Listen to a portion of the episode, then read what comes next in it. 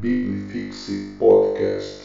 Às vezes, as nossas perguntas para Deus, na fé, na nossa caminhada, nem sempre a gente quer respostas.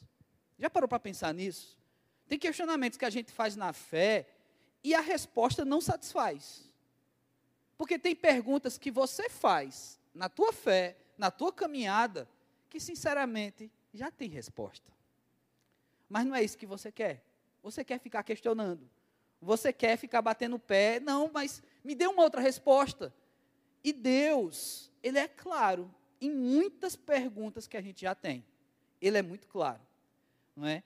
Já teve vezes de eu pregar aqui e trazer alguns assuntos, talvez polêmicos ou não, e de pessoas disserem assim, pastor, eu vi sua pregação e eu decidi marcar um, um gabinete pastoral para a gente conversar sobre uma coisa que você falou na pregação. Aí, puxa vida, que massa, né? Aquilo te mexeu com você, você anotou, e vamos conversar então. Pois é, pastor, mas eu não me lembro mais direito o que foi. Aí a pessoa dizer assim: bom seria que no culto do AMP a gente pudesse levantar a mão e fazer pergunta. Depois do congresso que eu fui hoje, meu irmão, eu acho que não é boa ideia. Eu acho que não é boa ideia ficar abrindo espaço nas pregações, nos cultos, para fazer perguntas, porque talvez a gente não chegue em lugar nenhum, não é? E às vezes as perguntas, como eu falei, não é necessariamente para ter respostas. Às vezes a gente já até sabe a resposta, mas é porque a gente está querendo uma outra. A gente insiste com certas perguntas na fé, na caminhada, porque a gente está querendo uma outra resposta. Talvez uma resposta que agrade mais. Talvez uma resposta que te dê uma bagagem para dizer assim: ah, então minha vida está errada, mas está tudo bem. Sabe? Pois é. E hoje, na série Coadjuvante, a gente vai ver um pouco da opinião pública aqui no ministério de Jesus. E que ser coadjuvante de Cristo ser um discípulo do Senhor, um coadjuvante que está aí envolvido na missão, mas eu não sou o principal, deve me fazer pensar que a opinião pública nem sempre serve para me trazer respostas, ou eu me sinto obrigado, deva me sentir obrigado a ter todas as respostas. Uma coisa que eu tenho percebido ultimamente, irmãos, é que pela facilidade da informação e pela, pelo volume hoje de tantos livros, isso é bom, viu? de livros de teologia ao alcance de todo mundo, não é? é a gente está percebendo que está se, sendo desenvolvido aí na sociedade gospel evangélica jovem, né? Um, um tipo de é, EOI, EOI, a sigla, acabei de inventar, é o evangélico ousado intelectual, certo? O evangélico ousado intelectual, ele quer ser aquele cara do filme Deus não está morto, sabe? Ele é o cara que quer ter todas as respostas para a sociedade, porque eu, eu, eu devo respostas. Já que eu sou evangélico, eu tenho que ter uma resposta intelectual, e eu tenho que ser ousado, e tudo mais. E nem sempre. E às vezes, o melhor fazer é não falar nada. Às vezes, o melhor fazer é não falar nada. Porque a gente precisa lembrar, nós somos coadjuvantes. Alguém que tem o que dizer, já disse. Esse alguém é Jesus. E eles sim têm respostas, mas nem sempre a gente tem que ter respostas. Então, muito cuidado se você tem, tem se sentido impelido a ser um EOI, o evangélico ousado intelectual.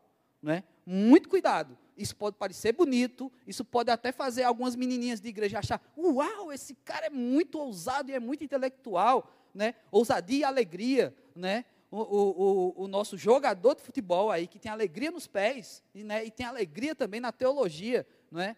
Mas o, o coadjuvante nem sempre precisa ter as respostas. Então, abra sua Bíblia em Marcos, capítulo 3, a partir do versículo 20. Isso é uma continuação direta da última mensagem da série Coadjuvante. Apesar dela já ter um tempinho, né, porque ela foi antes do acampamento, é? então a gente teve o acampamento, não é? Depois do acampamento, a gente teve reencontro, e no reencontro a gente colocou um assunto concernente àquilo que vimos no acampamento, uma vez que é um reencontro, e hoje nós estamos mais uma vez nos reencontrando, mas agora para continuar a série coadjuvante. Então, Marcos, capítulo 3, a partir do versículo 20. E aí talvez você não tenha estado aqui no culto que foi ante que antecedeu esse aqui, não é? ah, que foi a quarta mensagem da série coadjuvante, hoje é a quinta mensagem. E aí você pode dizer, ah, mas o pastor está dizendo que vai fazer uma continuação direta, mas faz sentido dentro da proposta hoje, certo? O que a gente vai ler aqui não é complementar o que eu preguei antes do acampamento, não. Faz sentido dentro da proposta para hoje aqui, do texto que a gente vai ler, e eu não vou fazer essas armadilhas, né? De para entender você precisa assistir o outro culto e tudo mais. Assistam se quiser, se você achar que é importante para você aprender um pouco mais do texto, dos textos anteriores, assista os outros cultos, não é? Mas hoje ele vai ter é, é, o assunto, ele fecha aqui nele mesmo. Não é como os filmes da Marvel, que não faz às vezes nenhum sentido, mas porque tem que ter um, tem que chegar até o final, não é? daqui a mais de 10 anos para entender o sentido, e às vezes filme que não vai fazer sentido nenhum, não é? Mas em Marcos, capítulo 3, a partir do versículo 20. Antes da gente ler essa, esse texto, eu queria só fazer um pequeno é, é, comentário dos versículos 13 ao 19. Porque é um momento bem legal aí que acontece, onde Jesus, ele oficializa os seus apóstolos. Lembrando que apóstolos foi algo que aconteceu nos tempos de Jesus. Então, se você conhece alguma igreja que tem apóstolo, esse cara está vivo desde aquela época. Eu fico impressionado. Né? Porque não existe mais apostolado. Né? Nesse aqui, desse sentido aqui. Mas vamos lá. E aí, dos versículos 13 ao versículo 19, desse capítulo 3 de Marcos, nós temos então a oficialização desses 12 apóstolos. E aí, algo interessante acontece aqui. Jesus muda o nome de alguns. E vai fazer sentido. Existe até explicação sobre o nome dos irmãos aqui, né, porque parece que dá o nome de é, é, filhos do trovão, né, é por causa da, da personalidade deles e tudo mais. Mas eu não quero filosofar sobre o nome, a mudança de nomes aqui. Eu quero só pensar que isso tem muito a ver com a nossa proposta da série coadjuvante. Porque muitas vezes os coadjuvantes nem precisam ter nomes, só precisam ser coadjuvantes. E se o nome muda, não importa, porque o que importa é o seu papel de coadjuvante. Então, às vezes, só uma pequena aplicação sobre esses versículos aqui dos 12 apóstolos, às vezes, a gente quer, quer que o nosso nome apareça demais a gente esquece que a gente é coadjuvante. Às vezes, a gente quer se sentir, e até usa expressões, não, porque eu estou na igreja e eu já fiz isso, isso e aquilo, e usa expressões do mundo gospel, né? E a Bíblia diz que honra quem honra, não sei o quê, e eu nunca me senti honrado nessa igreja, sabe? Então, assim, cuidado, cuidado, porque talvez seu nome também nem importe tanto. Talvez, para tudo isso que você quer, o que mais importa é que Cristo seja reconhecido. É que através dos nossos atos, da nossa ação, Cristo seja visto. Então não importa. Gente, o tempo todo, quando e o pastor Vitor perto de alguns outros crentes, o pessoal me chama de Vitor e chama ele de Léo. Isso é ofensivo para mim. Não é? Brincadeirinha, pastor Vitor é meu amigo, não é? E, e ainda bem que só me confundem com ele. Mas, irmãos, porque tem muitos pastores pela sociedade aí que cometem, né? muitas coisas. Não é? Ninguém vai me confundir com um pastor do metaverso, até porque eu não prego heresias, ou tento não pregar. Não é? Mas nós precisamos nos concentrar em, é, em levar para as pessoas o nome de Jesus. Isso é tão clichê. E eu sei disso. E você também sabe disso.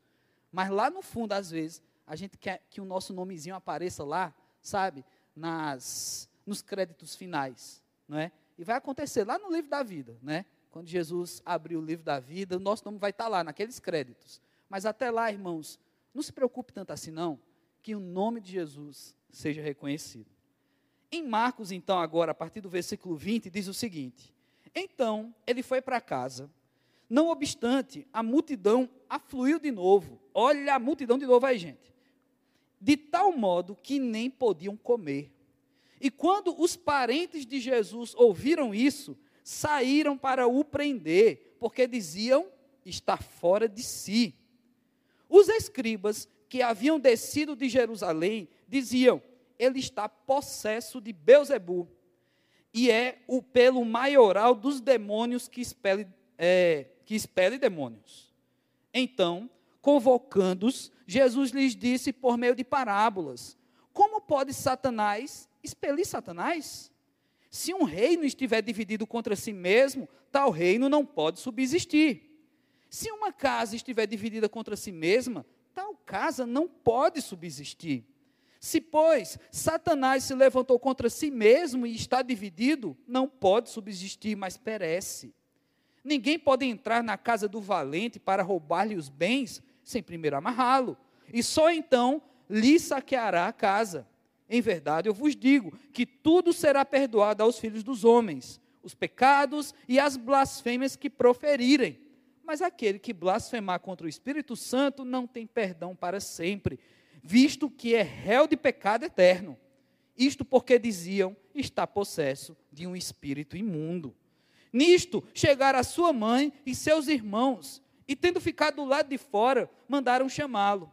Muita gente estava assentada ao redor dele e lhe disseram: Olha, a tua mãe e os teus irmãos estão lá fora à tua procura. Então ele lhes respondeu, dizendo: Quem é a minha mãe e os meus irmãos? E correndo olhar pelos que estavam assentados ao redor, disse: Eis a minha mãe e os meus irmãos. Portanto, qualquer que fizer a vontade de Deus, esse é meu irmão, irmã e mãe. Que o nosso Deus então aplique a sua palavra em nossas vidas, em nome de Jesus Cristo. Amém. A gente tem um texto bem interessante aí, onde os coadjuvantes, eles são tão coadjuvantes que eles são, nesse texto aqui, e, e eu sei que essa palavra pode ser, pesar um pouco, certo? Mas não tomem isso para você, ok? Mas os coadjuvantes, nessa história que nós acabamos de ler, nessa narrativa, eles são tão coadjuvantes que eles são insignificantes nesse momento aqui, não é? Porque você tem os apóstolos. O que foi que aconteceu um pouquinho antes disso? Jesus não chamou os apóstolos, não oficializou o seu grupo e ainda deu novos nomes para uns. E o texto aqui é uma continuação direta dessa oficialização dos apóstolos, Jesus indo para casa. Então esses apóstolos estavam aqui. E você não vê eles mediando essa conversa, você não vê eles retrucando a fala nem da família de Jesus, nem a fala desses fariseus. Você vê os coadjuvantes realmente fazendo nada aqui. Porque é interessante que era um momento muito célebre em que o brilhar de Jesus e da fala de Jesus é o que chama toda a atenção. Então, o coadjuvante, muitas vezes, ele precisa ficar bem caladinho, não é para Jesus brilhar. Deixa Jesus brilhar. Né? Às vezes a gente quer assumir o lugar de Jesus e quer fazer e quer trazer o brilho para nós.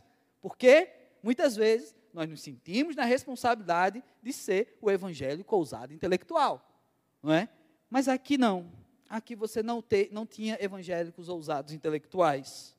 Aqui você tinha seguidores de Jesus e estavam com ele. Então, em primeiro lugar, no versículo 20 ao versículo 22, a gente já tem essa situação. Pensa comigo essa galera que segue Jesus, está com Jesus, eles são incomodados e são criticados. Então começa a pensar na tua vida e na tua posição como coadjuvante, em que ser coadjuvante de Jesus abre possibilidades de você se sentir incomodado na sociedade. Porque a sociedade vai te incomodar, de algum jeito. É muito difícil você querer ser crente e querer ter uma vida muito aceitável. Eu fico muito desconfiado de jovens evangélicos que conseguem ter uma vida confortável na sociedade e conseguem ser felizes em todos os ambientes sociais, em todos os grupos sociais e conseguem percorrer ambientes até muito esquisitos, onde o pecado rola solto e se sente bem porque simplesmente ele não se incomoda, ou o ambiente não o incomoda, ou às vezes o ambiente não o expele. Quando, na verdade, muitos evangélicos não deviam nem pisar em certos lugares. Mas deveriam, quando pisando, pisando em certos lugares, deveriam pelo menos se sentir incomodados. E eu fico muito desconfiado com gente que consegue, consegue transitar em praticamente todos os lugares da sociedade, dos mais leves aos mais obscuros, e está tudo bem. Isso me deixa muito incomodado. Eu não me sinto na responsabilidade de julgar a fé ou a salvação das pessoas que vão em todos os lugares. Mas alguma coisa não está certa. Os coadjuvantes aqui, eles estão com Jesus. Jesus está indo para casa, para a sua terra de origem, onde ele nasceu. Deveria ser um momento até de relaxamento, sabe, de descanso. A gente já viu tanta multidão, tantos momentos. Eu mencionei aqui já nessa série da, da ideia de Jesus ir para para a beira da, do mar, né, na praia, pra, porque a multidão já era grande demais. E numa situação em que a multidão apertava tanto que ele precisou ir para um barco, para ensinar do barco, porque na areia já não dava mais. Então, com certeza, essas viagens e essa aglomeração de pessoas era algo muito cansativo no ministério de Jesus. E os seguidores de Jesus ali, tudo preocupado com tudo isso acontecendo. Então, meio que eles foram tirar um tempo para eles. Jesus separa os doze e vão para casa, para a casa de Jesus. E o texto diz que quando eles chegam, já tinha uma nova multidão. Já tinha gente lá. Já tinha gente acumulando, esperando por eles. E o texto deixa claro que eles não podiam nem comer. Sabe? Não era botar as pernas para cima, não era armar uma rede, não era pegar uma água de coco. Eles não podiam comer, necessidade básica, porque as pessoas incomodavam, as pessoas queriam Jesus, as pessoas queriam cura, as pessoas queriam ouvir o Mestre. E ser coadjuvante de Jesus vai fazer com que a gente sofra interferências na caminhada. Vai fazer com que, às vezes, a gente precise abrir mão de momentos comuns do nosso dia a dia para mostrar Jesus para as pessoas, para que as pessoas consigam chegar até Jesus. Sabe, não dá para ser coadjuvante e, e, e, e ter uma vida completamente confortável. Quando eu falo confortável, eu não estou falando aqui sobre você ter bens, riqueza e você poder fazer seus passeios.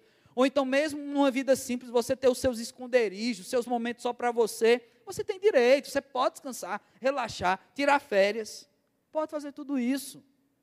Mas acontece que sempre, guarde isso, sempre haverá multidão, multidões de pessoas, sempre haverão pessoas tentando se achegar a Jesus, que isso vai nos tirar do conforto.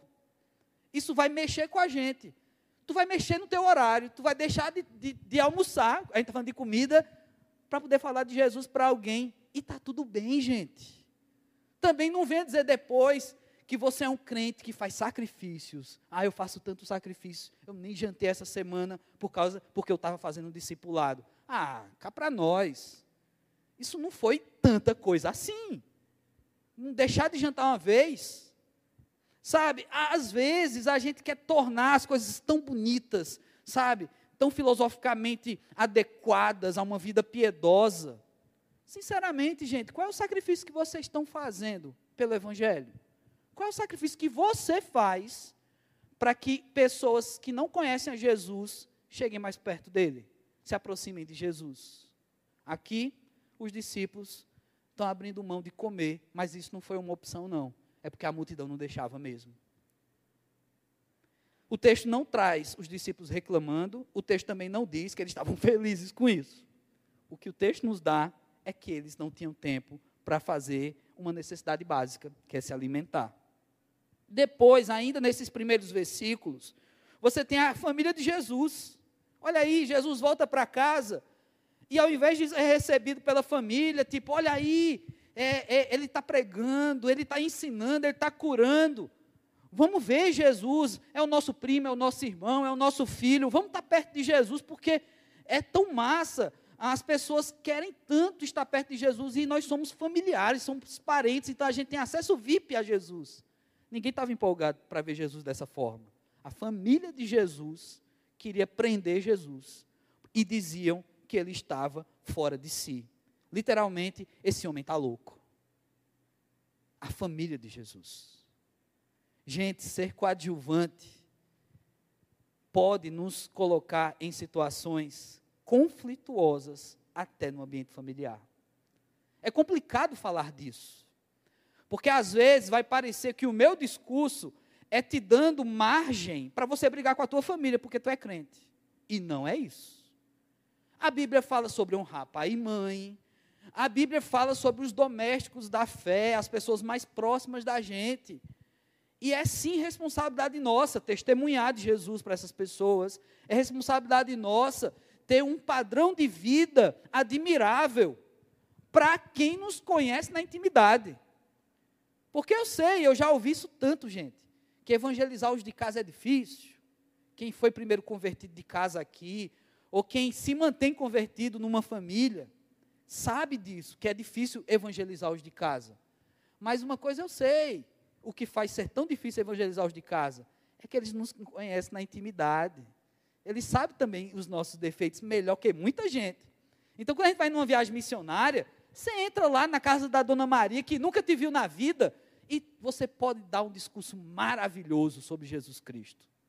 E dizer: Eu sou seguidor desse homem. Eu faço tudo o que ele fez. A Dona Maria não sabe quem você é, mas o teu primo, a tua irmã, os teus pais conhecem você muito bem. Então, haverão situações em que a própria família de nós coadjuvantes podem não entender a tua fé, podem não entender a sua relação com Jesus, podem te cobrar coisas que para eles não faz sentido. Quantos jovens eu atendo em gabinete que diz, pastor, estou sendo criticado pela minha mãe porque eu estou vindo demais para a igreja, sábado e domingo. Eu, rapaz, tu não está nem na igreja tal, que tem que ir todo dia da semana, ou na igreja tal, outra, que tem todo dia tem um culto para alguma coisa. É duas vezes por semana. Pois é, pastor, minha mãe disse que está preocupada porque acha que eu não sou um jovem que se diverte, porque eu estou indo sábado e domingo para a igreja. Existem situações assim, em que será conflituoso a nossa relação, porque a gente tem uma coisa que pela fé, eles, os nossos pais, ou nossos primos, ou nossos irmãos, pela fé ainda não têm. Porque em nome de Jesus, é, a vida deles, o coração deles também será alcançado pela salvação. Mas, irmãos, é muito difícil. Porque são pessoas próximas. A família de Jesus está chamando ele de louco. Você já imaginou você está. Se você é parte desse grupo de Jesus, dos doze, você é um desses doze. E você está andando com Jesus, já viu Jesus fazer milagres, pesca maravilhosa, multiplicação, é, é, transformar água em vinho, ressuscitar. E você vê que Jesus faz e acontece, dá vista a cegos, expulsa demônios. E aí, quando você está caminhando, entrando na cidade onde Jesus mora, você vê a, a família desse teu mestre, Jesus, dizendo que está louco, tentando prender ele. Só que o texto aqui não, não diz nada de que os apóstolos fizeram. Eu não sei se os apóstolos fizeram algo e, ele, e o que eles fizeram foi irrelevante, então os evangelistas simplesmente não colocaram. Eu não sei. Apenas os coadjuvantes aqueles não aparecem. Simplesmente esse incômodo da família de Jesus, essa atitude da família de Jesus de tentar aprender, me parece que não levou os coadjuvantes a fazerem nada, apesar de ser uma acusação já grave. Esse homem está louco. Vamos prender esse homem. Parentes de Jesus nada de coadjuvantes. Mas aí o versículo 22, o negócio ainda estica um pouco mais, piora. Agora os escribas, que são um dos grupos de religiosos tradicionais vindos do judaísmo, eles vão até Jerusalém e começam a acusar Jesus, além do que a família de Jesus já, já estava acusando. A família de Jesus não estava entendendo o filho, o primo, ou sei lá, dele, deles chamou Jesus dizendo que ele estava fora de si. Mas os escribas, eles falam que Jesus está possesso de demônio. E que é por causa disso que ele expulsa demônios. E até agora, os coadjuvantes não fazem nada. Eles simplesmente acusam gravemente Jesus. Sabe, a gente tem momentos na Bíblia em que até pessoas possessas de demônio clamaram: Jesus, filho de Davi, tem misericórdia de mim. Olha, o cara possesso de demônio acertando quem era Jesus, em cheio.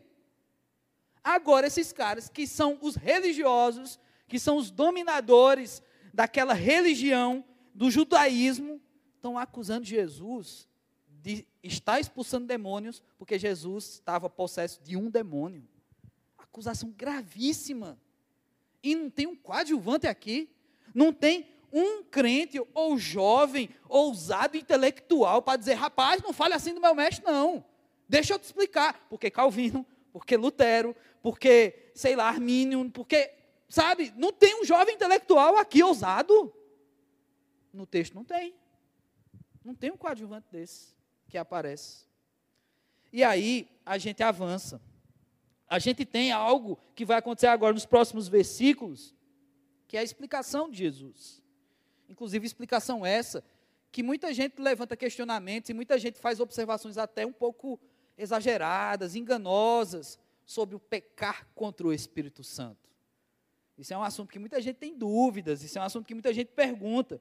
E Jesus então vai fazer uma explanação, ele vai falar por meio de parábolas, versículo 23 ao versículo 30. E no meio dessas parábolas, Jesus traz uma expressão aqui interessante, onde ele fala de reino dividido. Que massa isso!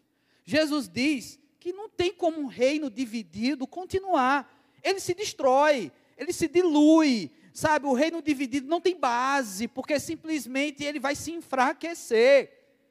E Jesus está explicando isso para esse tipo de acusação que fizeram dele, de estar dominado por Beuzebu, por isso ele expulsava demônios.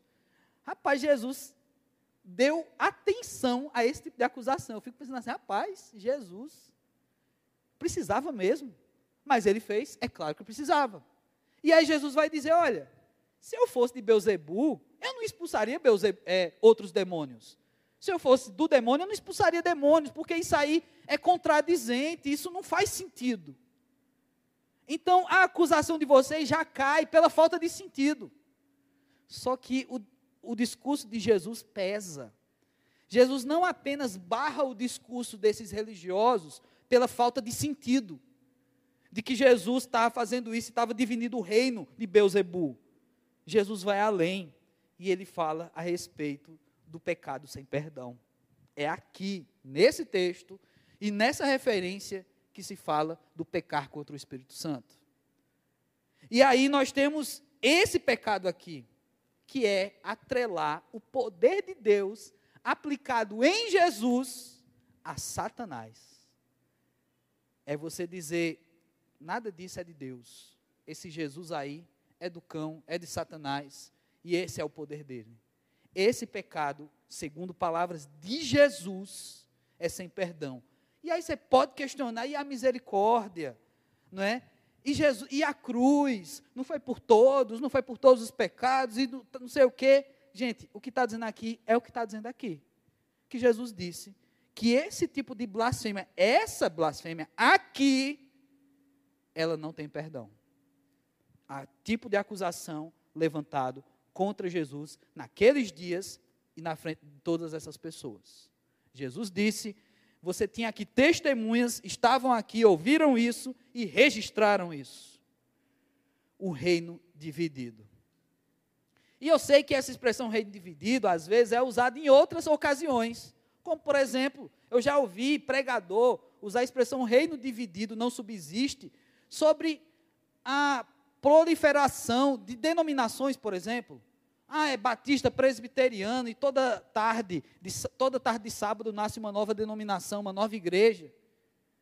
E o cara usar expressões como reino dividido e explicando isso. A Bíblia diz que reino dividido não subsiste. Então, é, esse monte de denominações aí vai acabar com o reino de Deus, vai acabar com a igreja. E, gente, que aplicação louca é essa? Você viu que Jesus fala sobre reino dividido aqui nessa ocasião, aplicado a uma situação em que religiosos estão dizendo que Jesus está possuído pelo demônio. Tem nada a ver com denominações isso aqui. Tem nada a ver com excesso de denominações. Eu também tenho meus questionamentos sobre o tanto de igreja que aparece, o tanto de jeito de ser cristão que tem por aí. Eu também tenho meus questionamentos. Mas eu preciso falar uma coisa aqui sobre as pregações que falam sobre reino dividido não subsiste aplicado a denominações. Se reino dividido não subsiste, como é que ainda está tendo tanta denominação e a gente ainda continua de pé? A gente ainda não caiu. Como é que é isso, hein? Então, tem alguma coisa de Deus aí. Nesse texto, em específico, o reino que Jesus se refere não é do céu, é do inferno. Mas o que me chama a atenção nisso também é que esse tipo de acusação é muito extremo. E a gente vive num ambiente tóxico na nossa sociedade de extremos. E que se você é coadjuvante de Jesus Cristo, talvez você seja comparado um dia em situações extremas a pessoas enlouquecidas, endemoniadas. E que isso faz parte, gente. Quem não tem Jesus, quem não tem Deus, eles não têm a obrigação de entender o que é ser coadjuvante de Jesus. E nem toda vez que eles falarem essas coisas para a gente, a gente tem que ter uma resposta na ponta da língua. Porque os coadjuvantes aqui também não falaram nada. A gente não tem nenhuma referência dos discípulos defendendo Jesus. Como é que é? Vocês estão falando do meu mestre, chamando ele de endemoniado. Deixa eu te mostrar um que é ser endemoniado. Cadê Pedro com a sua espada? Pedro era um, foi o primeiro aplicador de piercing da sua história. Ele errou, cortou uma orelha, mas tudo bem. Cadê Pedro com a espada? Com argumentações. Pedro tinha tantas argumentações. Lembra quando Jesus chega e anuncia aos discípulos que ele seria morto, crucificado? Que Pedro chega e diz assim: Senhor, o Senhor não vai não, a gente não vai deixar não. A gente vai com o Senhor para onde for. Bonitas palavras. E Jesus diz: "Sai daqui, Satanás", para Pedro. É interessante como esses caras que às vezes tinham argumentos maravilhosos com o Senhor Jesus, em situações extremas também. Nesse momento aqui, nesse, nessa narrativa, no começo da chamada de Jesus com os discípulos, eles me parecem tão calados. Mas como eu estou falando, talvez eles tenham falado, mas não foi importante para a narrativa bíblica. Talvez eles tenham tentado defender Jesus aqui, mas me parece que eles realmente foram tratados nessa história como coadjuvantes e aí não se importaram em colocar. Talvez a fala deles tenha sido completamente irrelevante. A fala que prevalece é de Jesus. A resposta que prevalece é de Jesus. É uma resposta dura, severa, por dizer, inclusive, que não havia perdão diante desse tipo de pecado, porém, é a fala de Jesus. E a gente tem que aceitar. Ele é o mestre. Ele é o principal. Ele é o protagonista. E aí a gente vai caminhando para o final dos versículos 31 ao versículo 35. Eles entram numa casa e a gente entende que eles entraram numa casa, o texto nem fala isso, que eles entraram numa casa, não é? No versículo 20, lá no começo, diz que eles estavam indo para essa casa. Então, provavelmente, eles já estavam dentro dessa casa. E todo esse burburinho que aconteceu aqui, da família de Jesus dizendo que estava fora de si, tentando prender ele, depois dos escribas dizerem que ele estava possesso de Beuzebu, depois de Jesus falar todas essas parábolas e ensinar sobre que reino dividido não subsiste, falando do reino do mal, das trevas, e de falar do pecado contra o Espírito Santo, pecado sem perdão.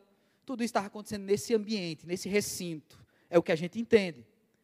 E aí, a gente tem o fechamento dessa ideia de que eles estavam dentro de uma casa, quando o texto fala agora, a partir do versículo 31, que tinha gente do lado de fora. Então, eles estavam dentro de algum lugar. E aí, as pessoas chegam, né? Versículo 31. Chega a mãe e os irmãos de Jesus e ficaram do lado de fora. O texto não é claro que eles ficam do lado de fora porque a casa estava cheia, ou se eles ficam do lado de fora porque era a opção deles. A gente não tem isso claro. Então também não vou afirmar, não vou fechar aqui uma ideia. Pode ter sido essas duas coisas. Eles quiseram ficar do lado de fora, ou então não deu para entrar. Mas aí o texto, versículo 22, 32 vai dizer tinha muita gente sentada ao redor dele e alertaram Jesus. Uns coadjuvantes aqui, e fala muita gente, nem é os discípulos, ou talvez sejam, mas pouco importa, né? São coadjuvantes. E essas pessoas ao redor de Jesus vão dizer: olha, reconheceram, legal isso aqui, né? Tua mãe e os teus irmãos estão lá fora te procurando. E é um texto que muita gente também considera palavras muito duras de Jesus aqui que aparentemente parece que Jesus está desconsiderando a família dele. Nas próximas palavras que o texto segue. Olha que os coadjuvantes aparecem nesse texto. Isso me incomoda pra caramba. Porque chama Jesus de fora de si, louco. querem prender Jesus, chamam de Beuzebu. Jesus dá todo um discurso e você não tem coadjuvante nenhum falando. Aí eles estão dentro da casa, ouvindo Jesus. E os coadjuvantes falam, eles aparecem. Para dizer o quê? Tua família está lá fora. Rapaz, eu fico pensando na gente, os crentes. Às vezes a gente quer tanto ser o evangélico ousado intelectual, mas às vezes a gente não sabe defender Jesus. Às vezes a gente não sabe.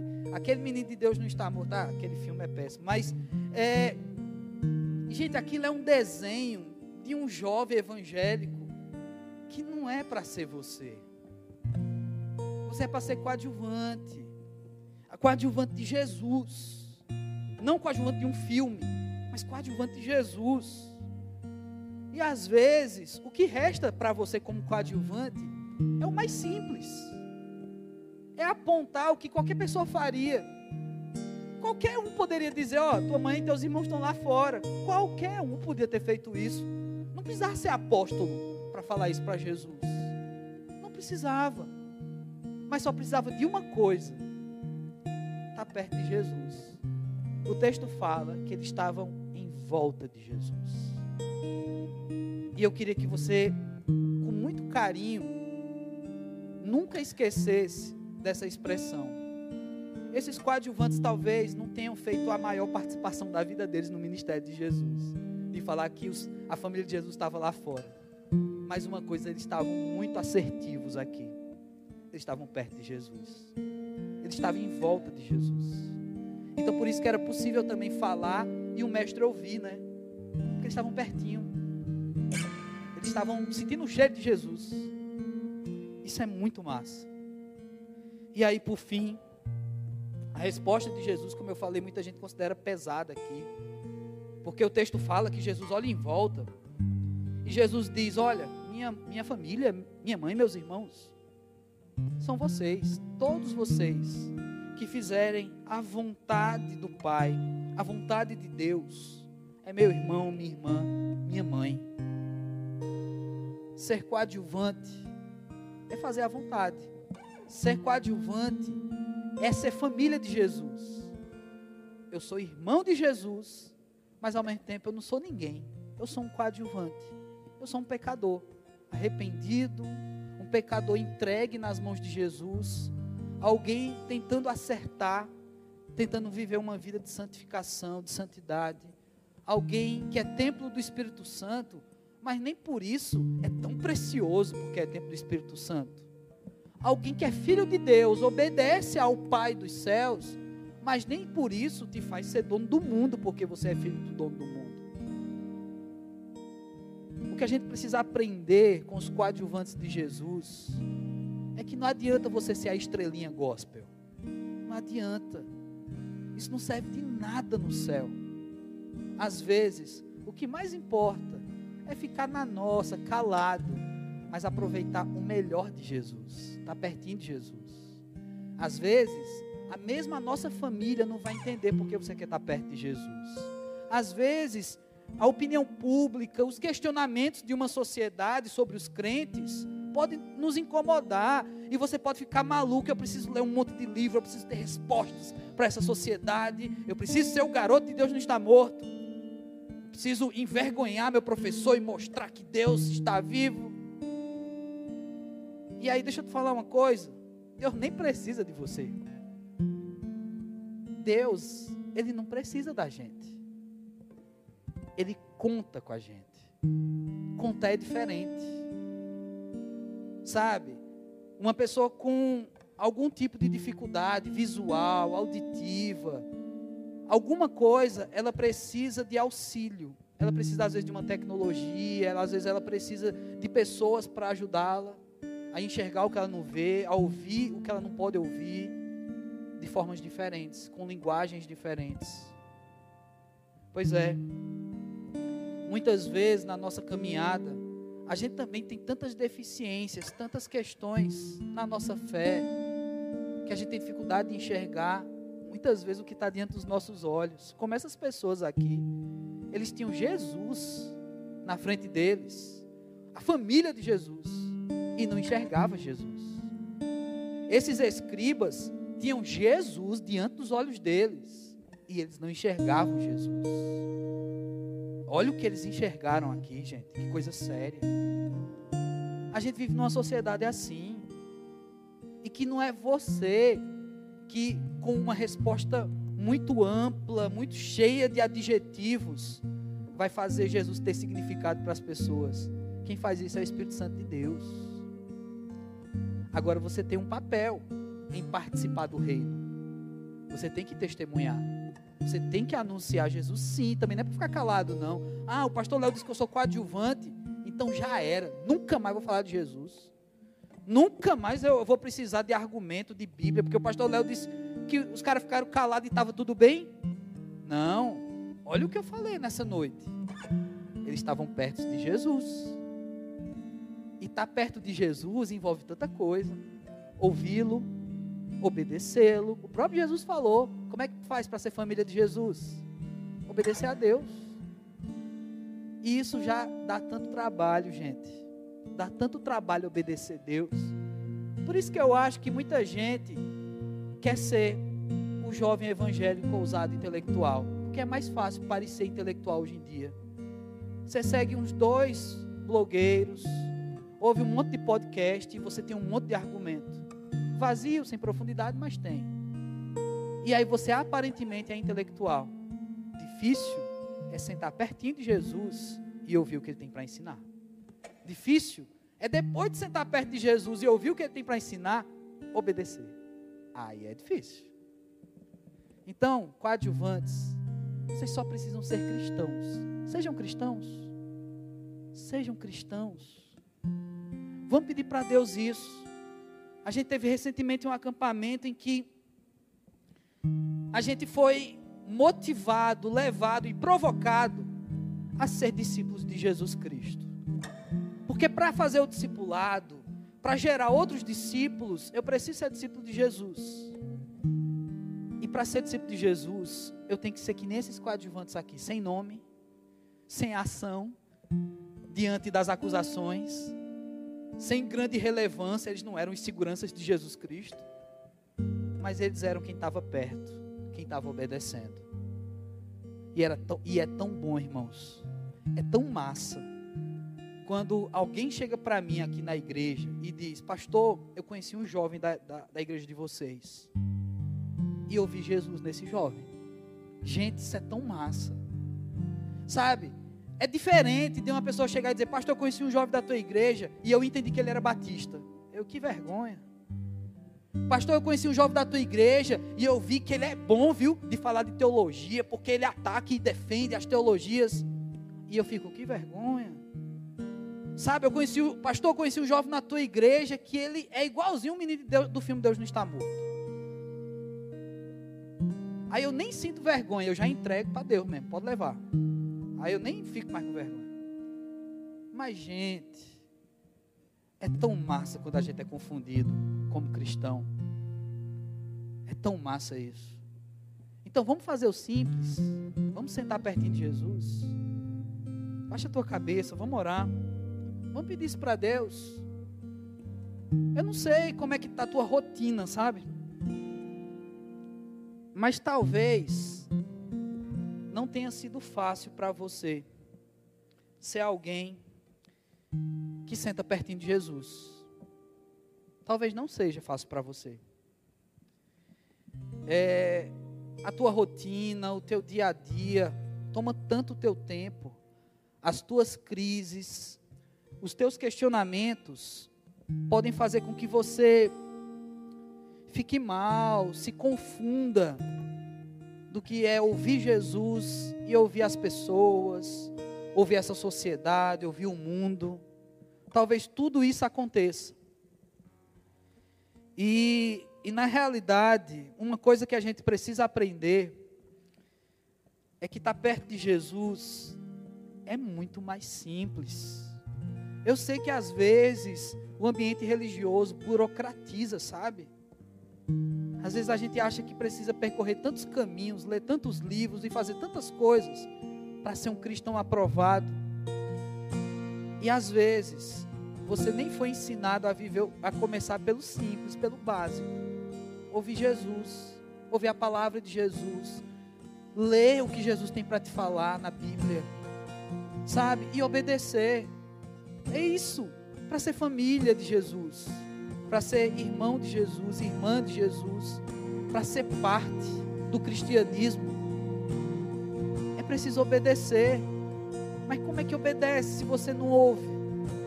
E como é que ouve se você não para para sentar perto de Jesus? Então olha aí para o teu dia a dia. Sério, olha para a tua agenda. O que, que tu fez nessa semana? Hoje é sábado. Pensa aí, pensa aí. Sabe, tenta se concentrar na tua semana. Exercício, é alimentação, horário de acordar, horário de dormir, as séries que você viu, os livros que você precisou ler, os estudos que você teve que fazer na sua faculdade, os livros divertidos que você gosta de ler também e que não tem nenhum mal nisso. O tempo que você gastou no YouTube, sei lá, ouvindo podcast, lendo bobagens, conversando bobagens. Olha aí a tua semana, pensa nela. Eu não sei como é a tua semana, você sabe. Quantas vezes na tua semana você sentou para ouvir Jesus? Quantas vezes? Quantas vezes você fez o que esses coadjuvantes fizeram? Lembra que no texto que a gente leu, eles falaram que a mãe e os irmãos de Jesus estavam lá fora pelo simples fato de estarem perto de Jesus, eles podiam falar. Será que às vezes a gente tem dificuldade até de orar, porque na verdade a gente não está perto de Jesus? Pensa nisso. Pensa sobre isso. Vamos orar, vamos falar com Deus. Pai, nós queremos, Senhor Deus, aprender a ser coadjuvantes cristãos aprovados por Ti, Senhor Ô oh, Pai amado, nos perdoa, Deus, se a gente, como igreja, a gente já passou tantas ideias de que para ser cristão, ó oh, Pai, é preciso tantas, tantos processos burocráticos, ó oh, Pai, para ser cristão. É preciso tantos passos, Senhor Deus, para parecer ser um crente aprovado na nossa sociedade. É preciso parecer intelectualizado e é preciso tantas coisas, Deus. Quando olhando a tua palavra, ó Pai, às vezes nós esquecemos de ensinar e de praticar o simples ato de estar perto de Jesus, de ouvir o teu evangelho, de ler o teu evangelho, de falar contigo, Senhor Deus, de maneira branda, de maneira clara, com a certeza de que o Senhor está bem pertinho de nós. Nos perdoa, Deus, nossa denominação, nossas igrejas, outras denominações que às vezes parecem tornar Jesus mais distante do que perto das pessoas, Deus. Nos ajuda, ó Pai, como juventude, como uma galera cheia de energia, Senhor Deus, a mostrar que não é difícil estar perto de Jesus e que na verdade nós estamos perto de Jesus. Mas, Pai, que isso esteja tão fácil e tão prático na nossa vida que às vezes as pessoas simplesmente notem, percebam que nós estamos perto de Jesus, que nós estamos ouvindo Jesus, que nós estamos falando com teu filho Jesus, porque nós estamos pertinho, Pai. Nós temos relacionamento com teu filho Jesus. Então nos ajuda como igreja, Deus. Nos ajuda como juventude, ó Pai, porque eu tenho certeza que muitos de nós aqui nessa noite, ao olhar para os nossos afazeres, a nossa agenda semanal, a gente reconheceu que temos gasto tanto tempo com coisas banais, finitas, e não dedicamos tanto tempo para estar perto do teu filho Jesus, ó Pai. Então nos ajuda, Deus, a ser cada vez mais parecido. E que muita gente, e que mais gente nessa sociedade possa olhar para nós e confundir com cristãos e perceber que a gente é parecido com teu filho Jesus, de tão perto que a gente anda, Pai. Faz isso, Deus, em nome de Jesus Cristo. Amém. Biblifixe Podcast.